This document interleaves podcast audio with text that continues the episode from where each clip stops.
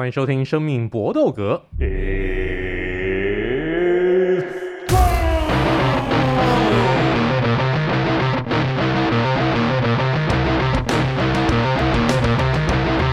们的 Podcast 专注在 UFC 和综合格斗 MMA 上面，其他的东西我们希望总有一天会呈现在大家面前。那我们现在的流量呢，已经慢慢在各位好朋友的支持当中。每一次我们有更新的时候，都会暴增，然后三天以后就会暴跌，这个 V 型反转也实在有点恐怖啊！希望大家能够这个多多分享啊，多多告诉你的亲朋好友们。如果你喜欢综合格斗，或者说你喜欢一些比较新奇的运动类型的话，也欢迎大家帮我们的这个 Podcast 节目多多推广出去。毕竟身为台湾第一个，可能也是唯一一个，也不知道未来会不会是最后一个。台湾专做 NNA、专做 USC 的这样子一个 Podcast，诶，我们能做多久也不知道。希望我们的热情能够一直持续下去。来，我们还是充满热情的好朋友 Ari。Hello，各位大家好，Ari 啊，嗯，你今天带的酒真不错。对啊，今天很感谢在生日被灌的乱七八糟的时候，还是收到了。不用现场拆封，可以 喝的酒，真的感激涕零啊。是一个呃经经过橡木头熟成的黑莱姆酒，我觉得味道相当好喝，而且是个这个金发金那个金发俏妞送你的。对对对，可是是是学学弟的女友，我们绝对是发于行止于礼，绝对是充给予充分的尊重。对对对对，你刚讲金发俏妞的时候，我差点笑出来，原本想补充，可是我怕他会听，所以还是先不要讲。他他他每一集去健身房运动的时候都会听，你不要乱说。然后他听的时候，他就会说：“师傅，你跟我讲，然后就先呛我一波，所以还是先不要，先先不要，先不要。”来，Vince，那你你你说不要的话，你会怎么样形容他？我觉得好，没关系，我不怕他抢我。我会讲不是金发俏妞，算是金发壮牛啦。就是他有在圈里嘛，我这个也是一种称赞，所以还好，没有，我还是 show a lot of respect，好不好？就是不管是给这个人还是给他女友，赞的就很好喝。那再加上这个偏辣的这个姜汁啤酒，这样子真的是绝配。对啊，我们今天做的调酒有一个很煞气的名字，叫月黑风高。材料其实很简单，就是五十 ml 的黑莱姆酒加上一瓶一百五十 ml 的 ginger beer，然后冰块跟柠檬片，整个口感相当的清爽。就是你会以台湾的角度来思考的话，你会觉得好像在喝黑糖姜汁的口感，可是又有点酒精成分。我觉得非常适合这种现在湿气很重的夏天。来喝喝看，而且这这一支调酒我觉得也够冷门，我从来没有在酒吧点过，看可不可以真的喝多一点，就变成什么月黑风高狂人夜，就可以继续走。狂人夜，我就问，狂人是什么意思？呃、你可以去下一团，然后去去。你是要你是要狂你是要框多少人？没有，那那应该是 one and only 的，我我不不走这套的。那难难得的行程啦，对我们我们平常平常出入的场所都都相相当清清新的，对对对对对，那个都去那个书店啊，吼文具店啊，书店书文具店酒专啊，嗯、电动玩具店、啊。等一下，怎么是突然离题那么远呢？前面闲聊还蛮蛮蛮久的。好好好好好，听说又滑到那个开酒专的开酒专的小姐的的的的专业。对啊，我觉得这样也很不错啊。那之后如果有机会可以采购到一些好料，然后又便宜，大家都开心啊。OK，好，很棒很棒，没错。希望我们未来的生活仍然继续沉浸在酒精里面。但是我们今天的生命搏斗格，我们要讲的是正经的题目。来来来来来，我们今天三连拳的第一拳，那就是在 UFC 二七五这个礼拜，因为在新加坡举行，所以特别还办了一场。类似实境秀的锦标赛，这场这场比赛呢叫做 Road to UFC Singapore，选了三十二位选手，分别来自中国、日本、韩国、泰国、菲律宾、印尼、印度。那总共三十二位选手分成四个量级，分别在银量级、储量级、羽量级跟轻量级来进行。每个量级呢是八个人的决赛，然后一路这样打打打打打，然后四强赛跟他先先打八强赛。在这个礼拜，然后接下来四强赛跟决赛会在二零二二年的后半年来择期举行。来这样子一个比，因为挖了那么多的亚洲选手来参赛，是不是有点要挖 ONE 的墙角呢？因为 ONE 大部分很多的一个选手其实就是来自我们刚才所提到的这几个国家。那有没有这样子一个味道呢？来，Vince，你觉得呢？我觉得完全就是有啊。可能虽然说我不相信大拿有听我们的节目，但是就是我我一直都觉得他可能也有意识到说他必须去。疫情之下，其实谁都有受影响。然后他可能也想要去做亚洲市场吧。一部分就是我们在节目上一直不断提到，就是其实现在各个大多数的量级都有连人才库匮乏的问题。那这个问题在万完全没有，而且万的大家知道，其实万的呃赛事的分类是更多的，所以他的人才库是非常非常多，而且他并不是只有亚洲，他其实是世界各国的。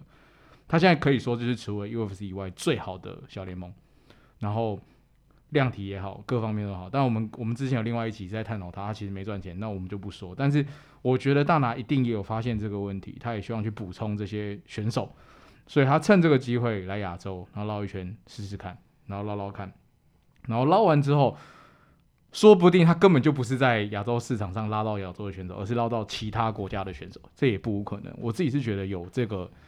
意味在啦，而且其实也隔个够久了。就是其实一个运动要推行，它本来就不可能靠单一市场嘛。它本来，而且你你就是你去看现在这个大联盟好了，其实各个量级都是几乎都是不同国家的人。那我自己是觉得这是一个很好的策略啦，然后就是乐见其成这样子。Road to USC 在这一次呢，其实不是第一次的举办了，在二零一五年其实有过一次 Road to USC Japan 在二零一五年在日本所举行，不过那个时候举行的一个形式更像是 Ultimate Fighter 那样子一个实境秀，选手们呢是先在日本的各自的一个基地来进行训练，后来再把他们一起拉到拉斯维加斯，然后接受两位重量级选手 Josh Barnett 跟 Roy Nelson，就是 Big Country 先生，我们在这几集的词曲只应天上有的主角，他们的指导，最后再来打比赛。然后后来获得合约的两位选手也的确在 U.S.C 都有把他们的一个合约打满。来，那 Ari，你觉得这个举动是不是真的要挖 ONE 的墙角？那他们的目的是要补强什么呢？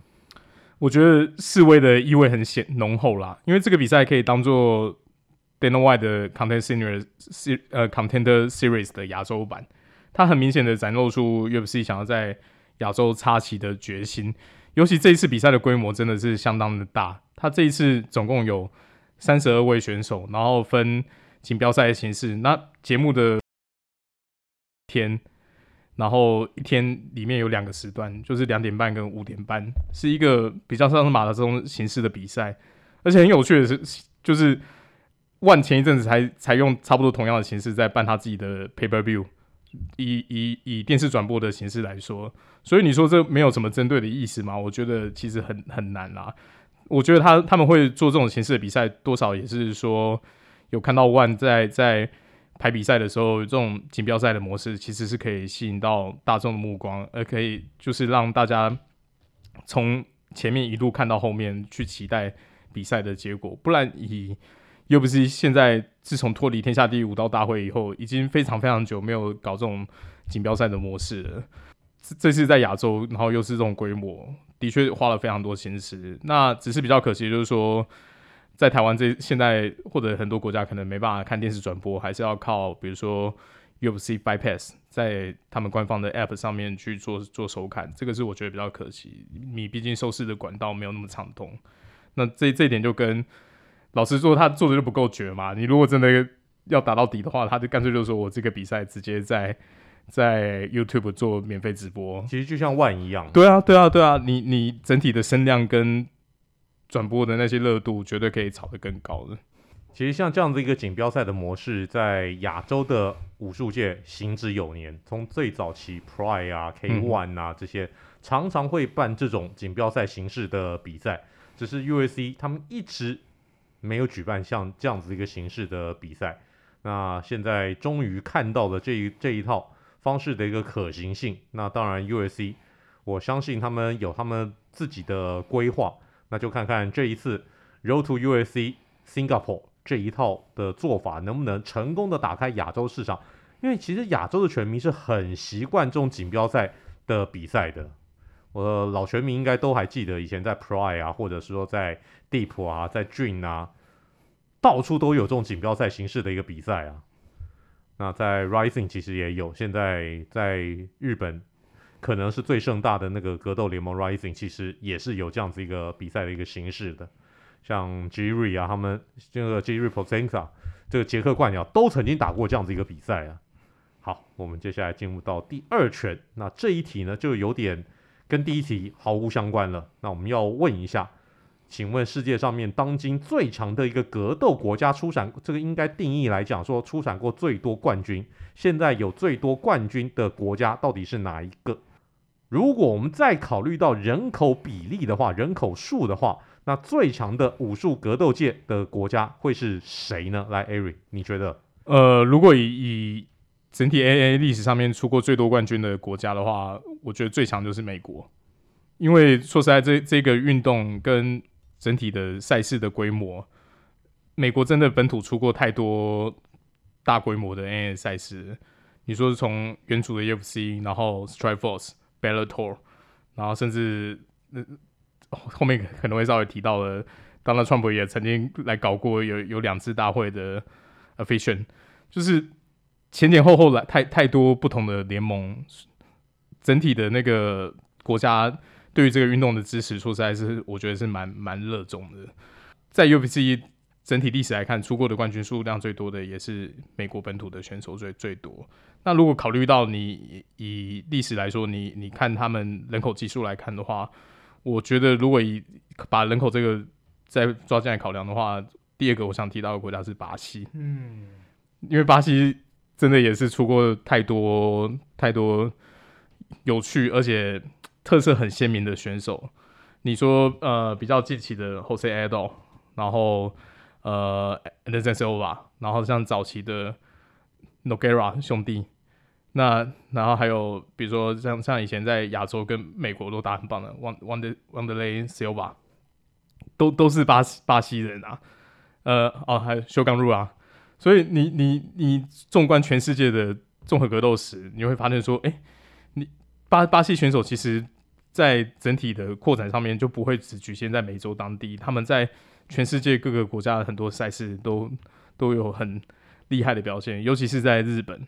那当然可能跟日本在在五六零年代的时候有一个去巴西拓荒的历史，他们在当地有很多很多是日日日裔的那个那些后代，然后再再影响到说当地自己巴西人学到柔术相关以后，又会跑去日本联盟发展。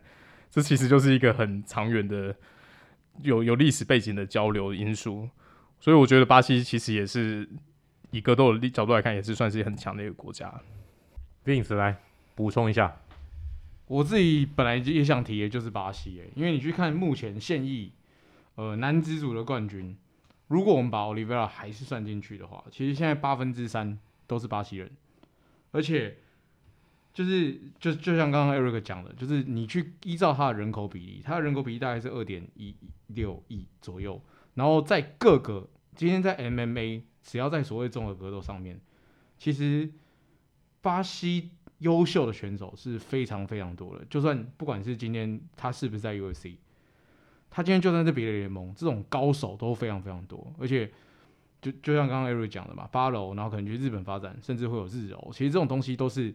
它是一个，就是文化真的是文化性非常非常长嘛。然后你自己知道，我们讲了节目这么久，我们也都知道说，所有的力技选手，你真的要成为一个无敌的冠军好了，你最后面的请技，你不是去走商商博体系、摔跤体系，你就是要去走八楼体系，不然你就是你很少靠一个单一技能可以打到底，没有，没有就是没有，你一定会被收掉，你可能会拿到一次冠军，可是你在。两到三次的冠军防卫的时候就会被收掉，所以我自己觉得哦，巴西这个国家是真的真的很强诶，因为我我我自己没有把美国算进去，是因为我觉得美国有很多的移入人口，他可能本来并不是这个国家的国籍，他只是为了要获取一些东西，就是我们也知道这些选手要转机，你今天要 famous 的话，你已经出了名，这国家怎么可能不希望你来？他是张开双臂希望你来，所以我自己会觉得，如果这样去算的话，我反而心目中我觉得最强的国家就是巴西。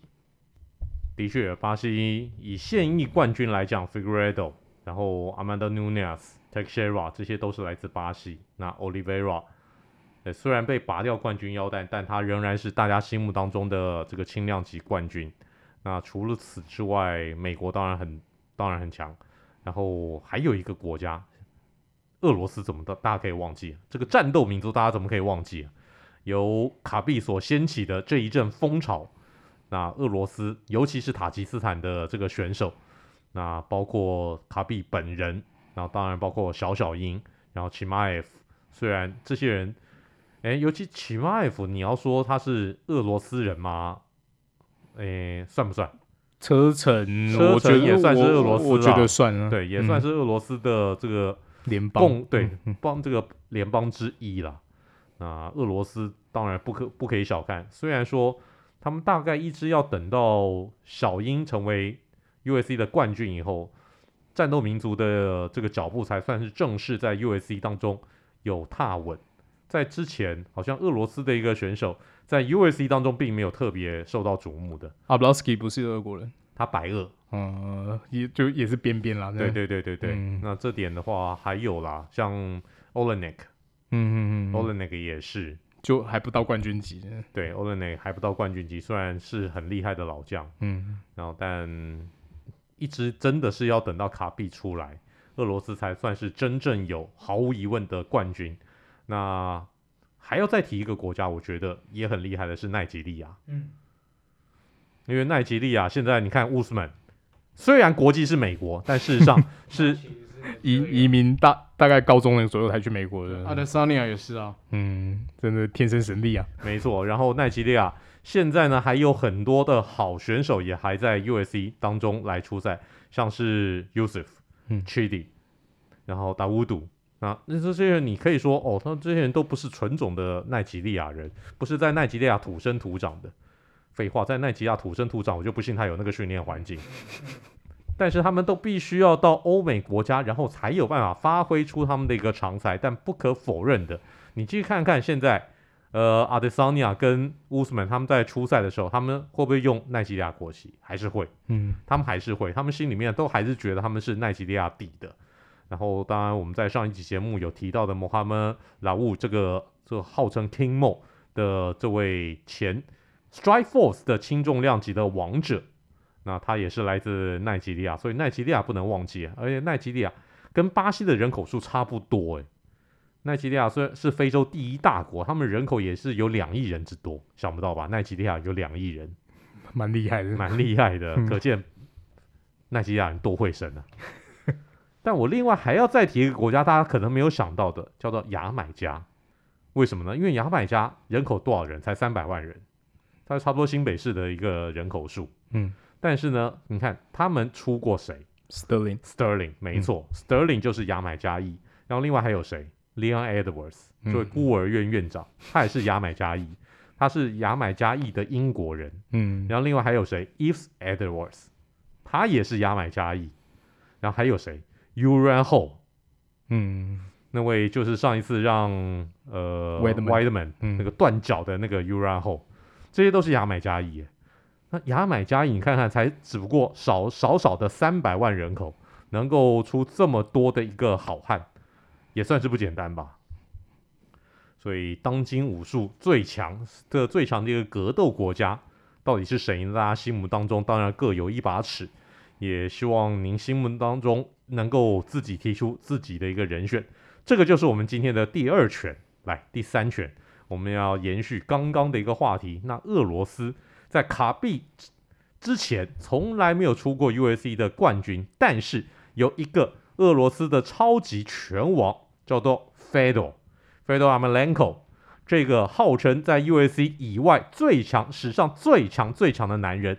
然后，Dana White 在日前在讨论到呃 Francis Ngannou 铁血他的一个合约状况的时候，曾经讲过一句话，大家都觉得 Ngannou 跟 UFC 差不多已经闹翻了吧？没有，差远了。所以。白大拿讲了一句话：“我们现在啊，除了 Fedor 以外，任何人我们都会签。那 Fedor 为什么跟 USC 可以闹得这么僵呢？到底是为什么？这两个人有什么样的恩怨？Fedor 明明这么厉害，却为什么从来没有参加过 USC 的比赛呢？我们先请 Ari 来介绍一下 Fedor 到底是谁。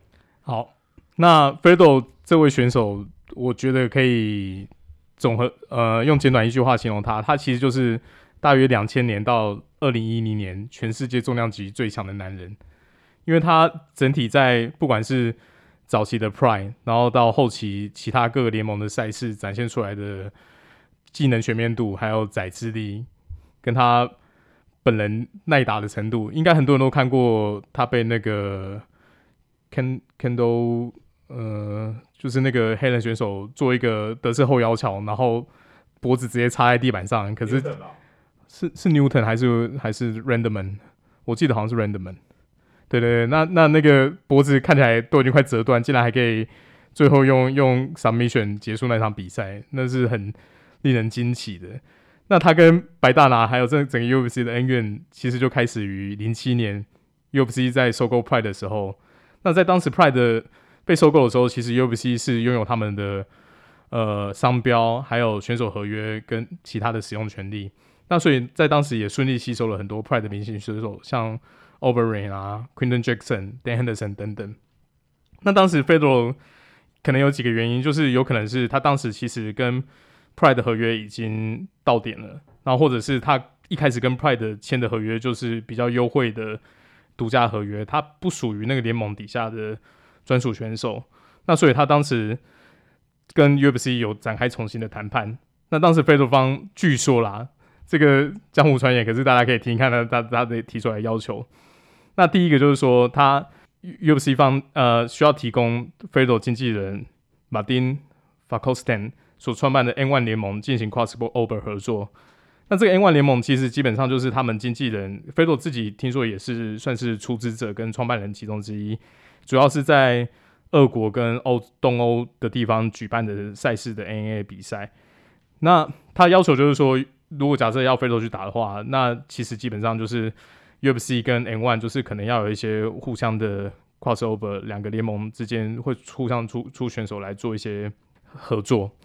那 UFC 基本上在当初跟在在在更早期之前跟，跟 Pride 的的合作上面算是有点吃闷亏。那时候 Chuck Liddell 去日本打了一场，然后后来当时的冠军 Wanderlei Silva 只是到 UFC 的铁笼里面出来呛虾，可是比赛没打成，完全就是被被阿罗德吃闷亏。所以其其实基本上这一条已经在当时已经算是有点天条板，就很难处理了。那第二个就是要允许 Fedor 参加藏藏斗桑博比赛。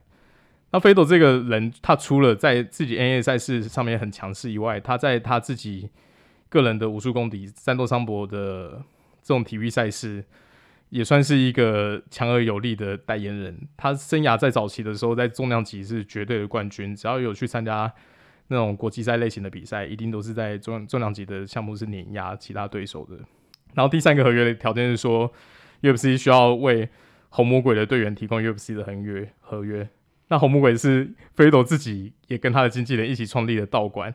那那意思就是说，你你就把它想象成说，我现在假设说我小鹰要跟 UFC 换约，那我现在鹰爪门底下所有跟我一起训练选手也要一起有这个合约，相相当离奇吧？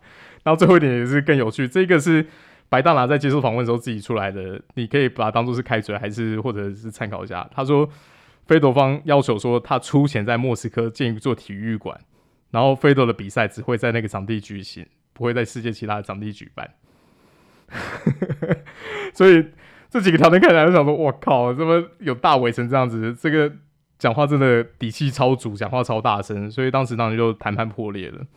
那这个是第一次破局。那第二次的谈判机会出现在我刚才提到的 Efficient 解散之后。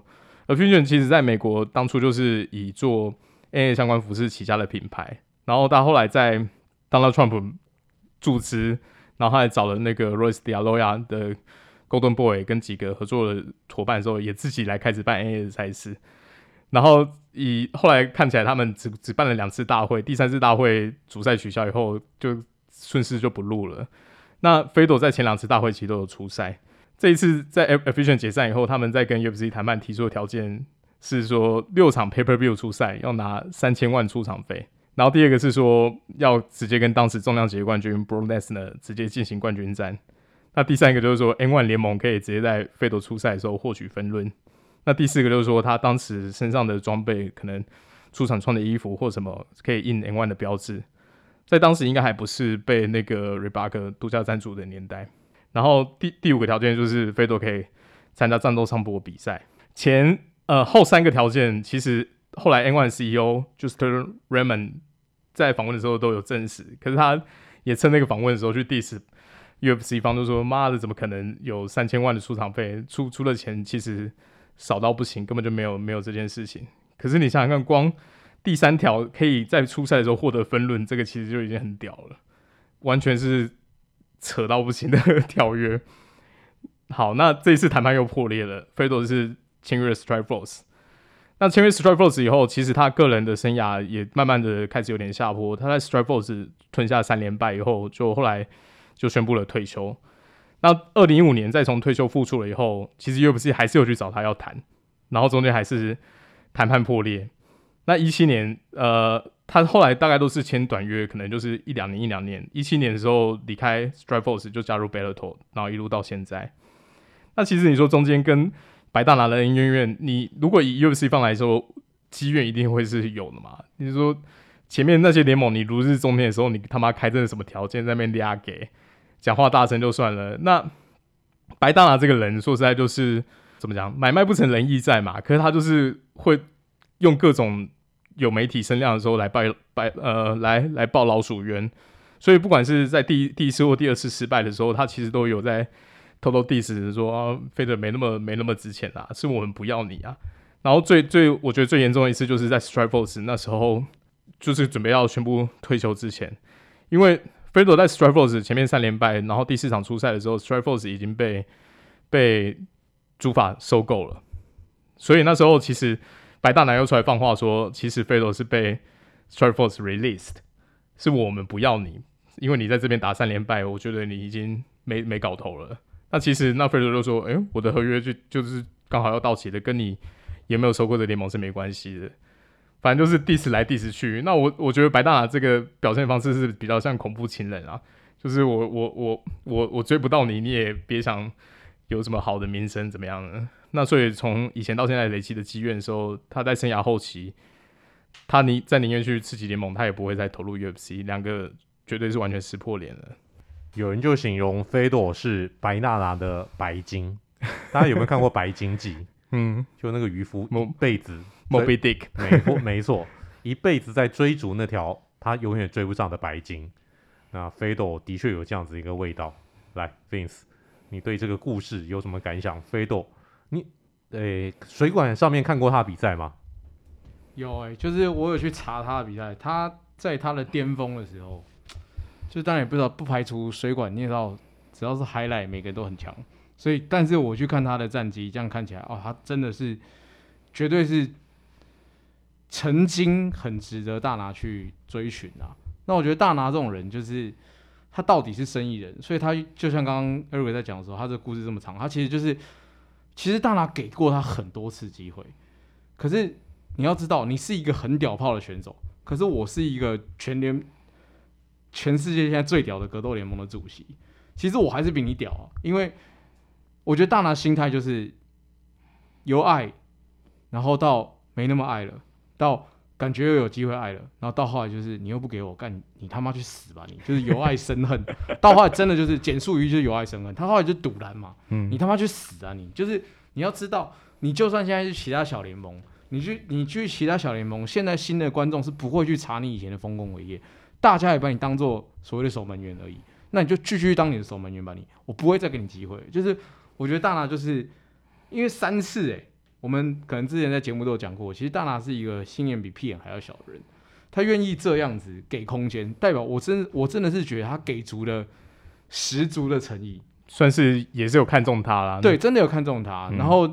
像他刚刚开出那些条件，我都觉得超 ridiculous。What the fuck？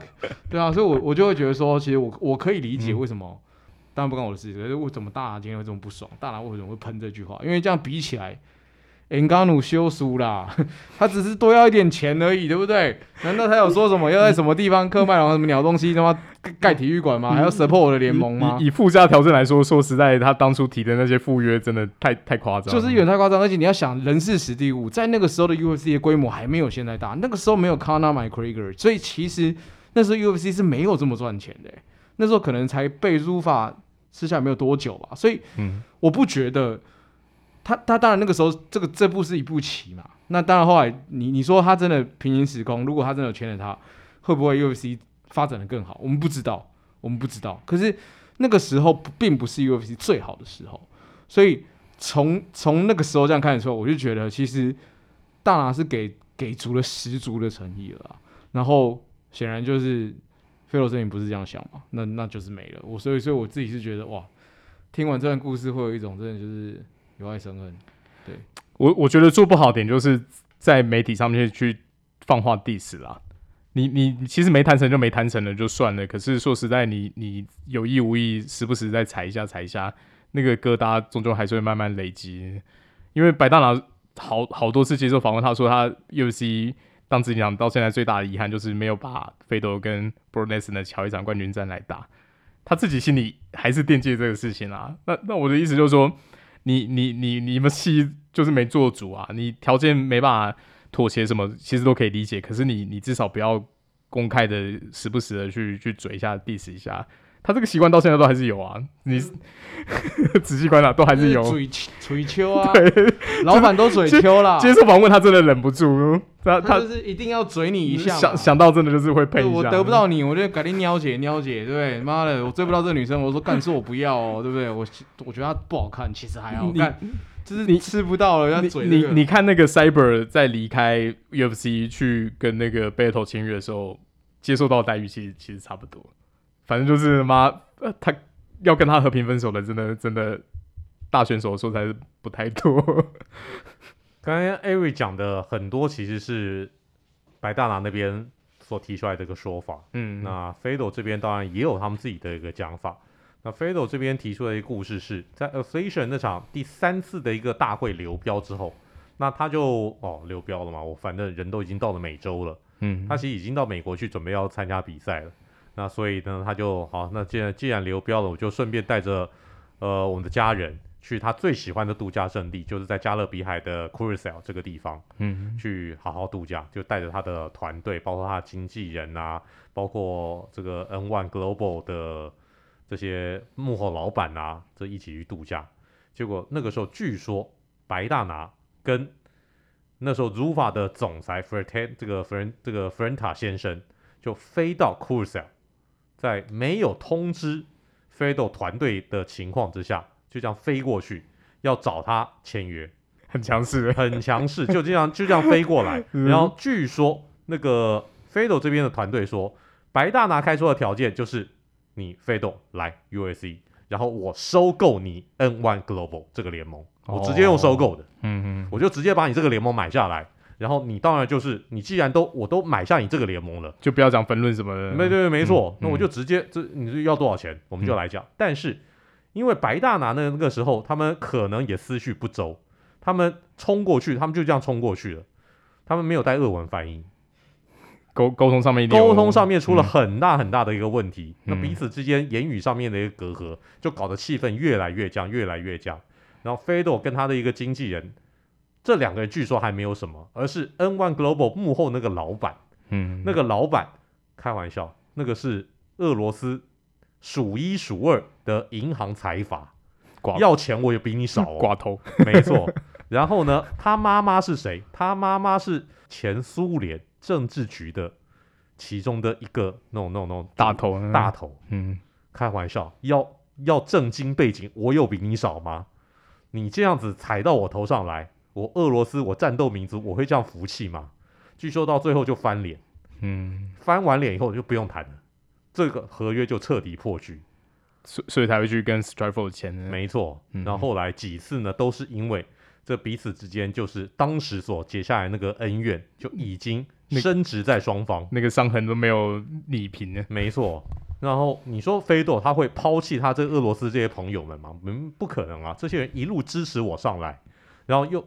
对我出钱又出力，我怎么可能背叛他们，然后去跟你这个白大拿，跟你这些美国人签约？我说看你才不顺眼嘞。所以 f e d o 真的很可惜 f e d o 跟 Bra Lesnar 大概是当时所有全世界的格斗迷都希望看到的一场对战，但是却这场梦幻对决却从来从来没有发生过，这是大概所有格斗迷的遗憾。那我们讲了 f e d o 这么久的一个历史，大家都然后在就大家所知道的那种白大拿的这个心智年龄。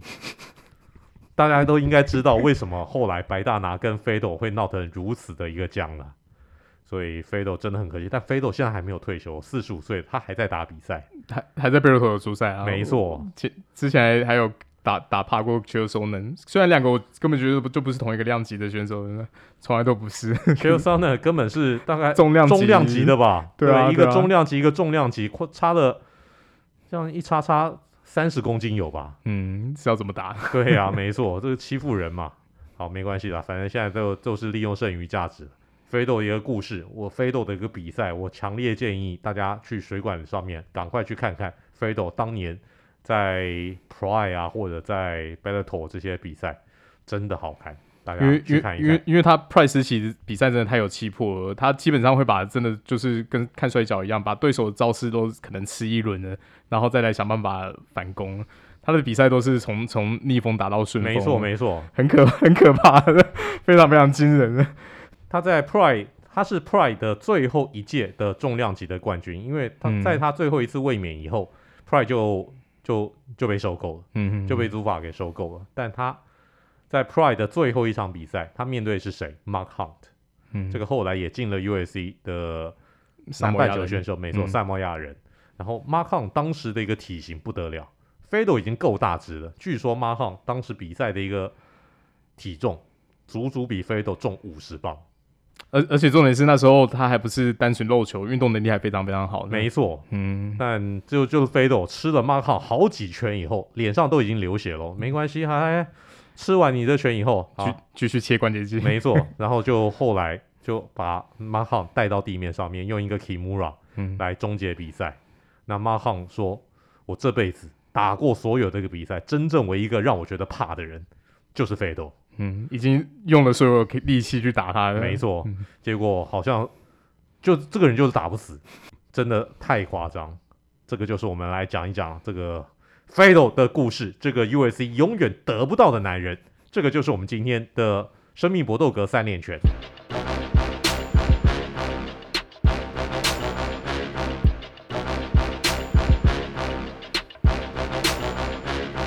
我们今天的 UFC 小尝试，Eric 出了一题，那就是在 UFC 历史上面，请问，哎，都都这个这个这个这个就是选手们最大的一个敌人，除了你对面那个人以外，另外就是磅秤。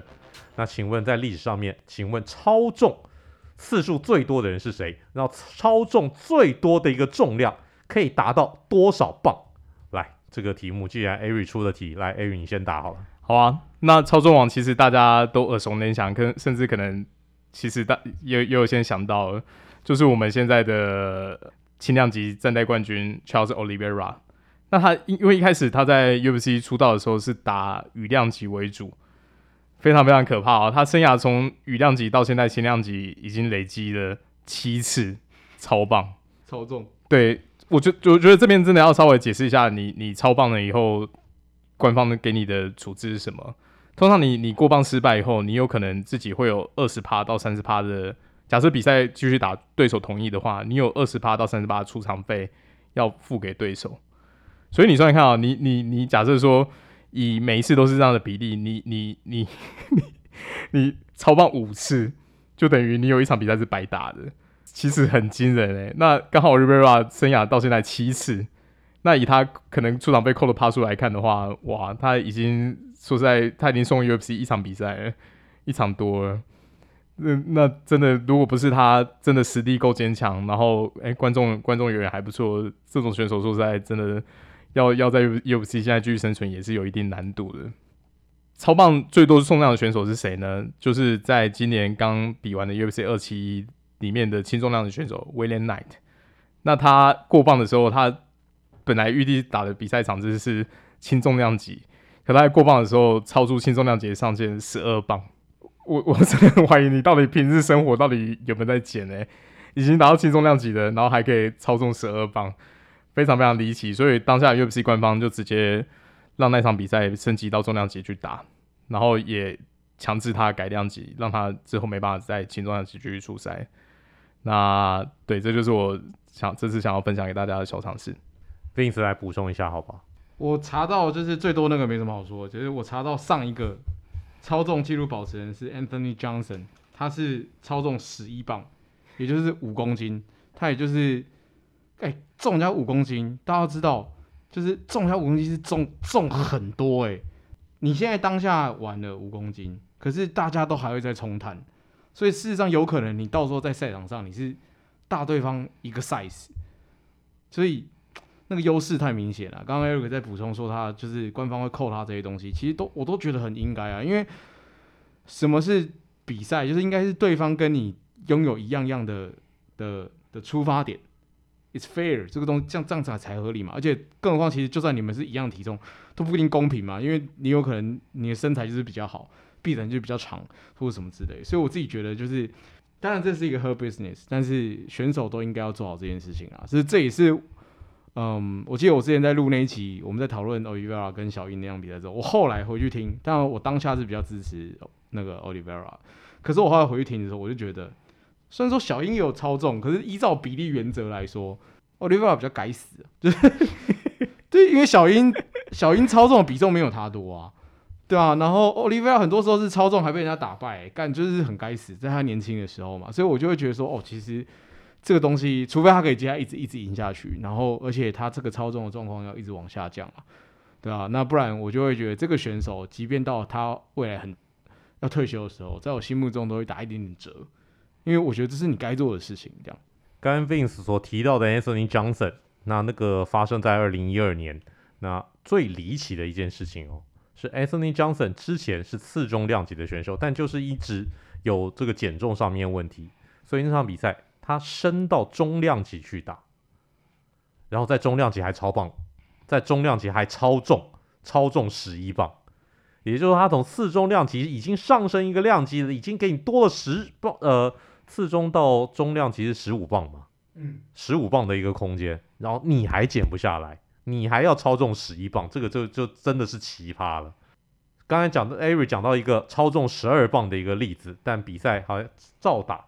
那还有一个例子是在去年的二月份，有一个巴西选手叫做 Rafael Alves，他打呃羽量级的一个比赛，应该是一百四十五磅的体重上限，然后他过磅的时候是一百五十七点五磅。如果是这个羽量级非冠军腰带赛赛的话，体重上限是一百四十六，容许你到一百四十六，也就是说他超重十一磅半，那也是一个非常夸张的数字。后来这场比赛就直接被坑掉。直接就被 u s c 当场就拉掉，不准你打。然后还有 Olivera 呢，有一次在二零一六年那个时候还在打羽量级的时候，他有一场比赛是超重九磅，他就是因为在羽量级一直减不下来，他才会升到轻量级的啦，Manpana 啦，就是这个样子啊。嗯，然后 Oliveira 有七次过磅不合格，大部分其实是在羽量级的时候。呃，现在轻量级两次，对，没错，就是五次在、嗯、五次在羽量级，嗯，然后两次到轻量级。然后另外一个这个超重王叫做 John Lineker，就是一个巴西的这个击打好手。嗯、John Lineker 也是因为这个一直有过磅上的一个问题，所以我干脆换棚，他就现在就换到万去了。那个 Kevin Gastelum 也好好多次，Kevin Gastelum 也有很多次，他有一次也是超重九磅。对啊，那那所以这些就是 UFC 的这个超重王了，提供给大家笑一下啊。好，我我来补充一下，如果 UFC 以外的例子。UFC 以外的例子有一个最离奇的是，他之前的选手叫呃 Alan Cobb，那他本来在在那个一个小小联盟的赛事叫 Legacy Fight Championship，一六年十二月的时候要对要不出赛，那他对手也是一个 UFC 跟 Bellator 老将叫 Gerald Harris，那本来两个人要打的量级是 Welterweight，就是次中吗，对，那结果我们这个 Cobb 先生竟然在过磅的时候，直接从次中拉到重量级。去打，因为他超重，超重了五十四磅，妖兽，这个体型上面就完全。然后离奇的是，这场比赛就你就想说，我、哦、那个比赛赛事有够 free，他就哦好啊，那就直接改成重量级来打。然后他对手 Harris 既然就现场说好，那在差不多一天之前跟他讲说，哎，不要再减重了，然后你赶快吃东西，赶快补。然后所以这场比赛后来又打成，而且是在重量级的上面去打。然后就是 Harris 在对手操纵这么多状况之下，还是在第一回合就直接直接 KO 对手，所以就知道说，哎，其实。减重跟他平时训练状况还是有点正相关的，不是说你身体比人家重，你体能状况就一定维持好，就已经打得赢。五十四磅，这是我现在查过资料，是看过最扯的，完全跨三个量级，真的不是开玩笑的。所以减重啊是门艺术，那也希望大家能够平常多注意自己的身体。好，这个身体是自己的，跟着你自己一辈子，该减的重量还是要减啊，大家加油。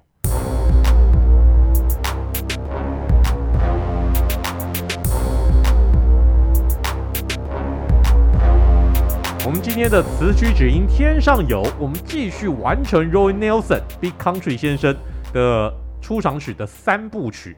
那他后来在 U.S.C. 的最后使用的出场曲就是 Queen 的一代名曲 We Will Rock You。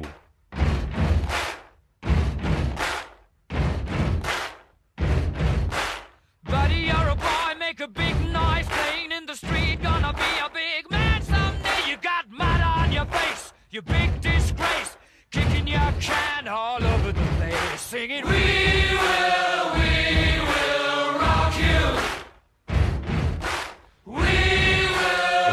万不要跟我讲你没听过，你没听过的话我杀你！这怎怎么可能你没听过啊？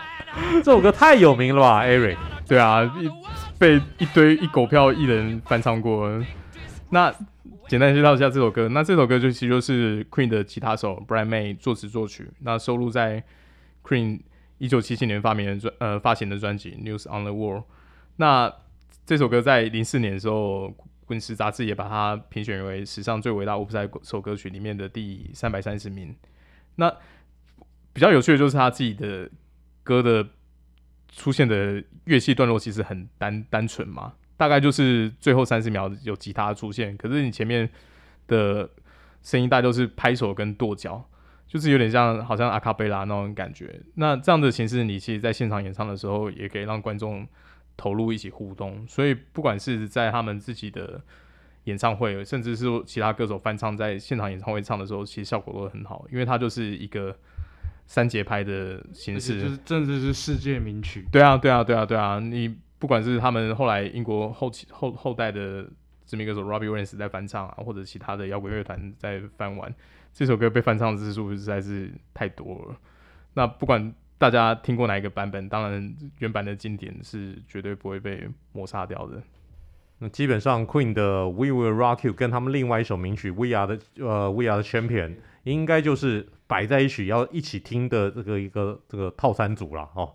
你这两首歌不摆在一起听的话，就少一个味。这两首歌也是在各种的一个运动比赛当中你都会听到的歌。那 Vince 这首歌有没有回掀起你什么样的回忆？掀起什么？我刚刚就想讲那个 We Are Champion 啊，就是 We Will Rock You 就很适合进场的时候听啊，那 We Are Champion 就很适合赢的时候听啊，啊，就算输了还是可以听啊，就是因为你就算输了，你在这样 competition 里没有赢，你还是我们心目中的冠军，所以我觉得这个就是任何运动迷，只要你看运动，根本就不可能没有听过这首歌吧，就是。就是重点是刚才 Eric 讲那个三节拍，因为真的打打打那个真的是太有印象点了，甚至是我记得前阵那个抖音的那个迷因，有时候都会拿这个节拍来做梗，所以我都会觉得，反正就是太经典太经典了，就是就像刚刚文英哥讲，不听我揍你哦，怎么可能？开什么玩笑，有点水准好不好？我当然知道我们的这个听众朋友、好朋友们都是很有水准的，这首歌保证都听过了哈。那 Roy Nelson 为什么要选用这首歌呢？Ari，你知道吗？该不会是没人用吗？